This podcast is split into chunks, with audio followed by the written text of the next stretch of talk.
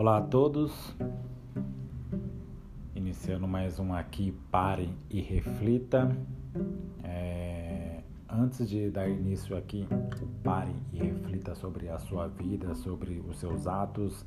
Quero deixar aqui uma mensagem para que quando você se sentir aflito, se sentir é, desanimado, se sentir triste, que você possa se apegar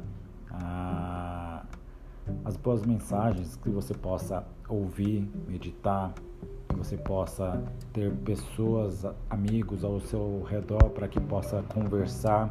A conversa, o diálogo é a melhor coisa, é a melhor ferramenta para você não se perder, não ficar cabisbaixo, não ficar triste e que você possa procurar assistir ou ler conteúdos é, que são adequados para o momento. Muitas pessoas ficam se apegando a notícias ruins, a notícias ao qual mostra sempre tragédia, tipo Cidade Alerta, é, Brasil Urgente, são coisas que são fúteis para você, porque você só vê só desgraça, só vê só sofrimento, só vê dor. Você não vê nenhum momento de alegria. Ali é só tristeza, só coisas ruins que acontecem no dia a dia.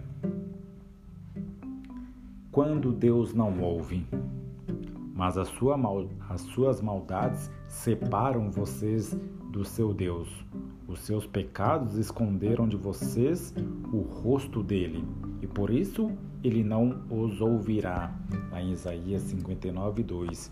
Se você vive em pecado como cristão, isso fará com que a sua vida de oração seja interrompida. Uma das razões pelas quais nossas orações não são respondidas é porque causa do pecado não confessado. O salmista disse: Se eu acalentasse o pecado no coração, o Senhor não me ouviria. Salmo 66, 18. Essa palavra acalentar dá o sentido de agarrar-se ou segurar. Em Isaías 59, do 1 ao 2, disse lá: Vejam, o braço do Senhor não está tão curto que não possa salvar, e o seu ouvido não surdo que não possa ouvir, mas as suas maldades separaram vocês do seu Deus os seus pecados esconderam de vocês o rosto dele, e por isso ele não os ouvirá. Todos pecamos, e pecamos mais do que imaginamos.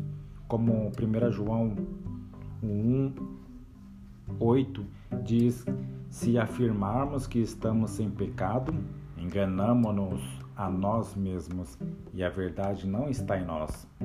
É por isso que Jesus nos ensinou a orar Dá-nos hoje o nosso pão de cada dia. Perdoa as nossas dívidas, assim como perdoamos aos nossos devedores. Mateus 6, 11 e 12. Há uma diferença, no entanto, entre cristãos que pecam e cristãos que pecam deliberadamente e habitualmente sem remorso, sem planos de parar. Os verdadeiros cristãos se sentem muito infelizes quando vivem em pecado e querem confessar esses pecados.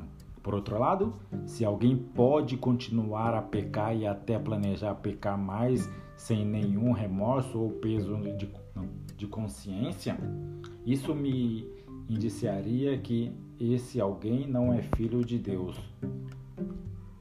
Pecados não confessados podem atrapalhar as nossas orações é por isso que queremos confessá-lo.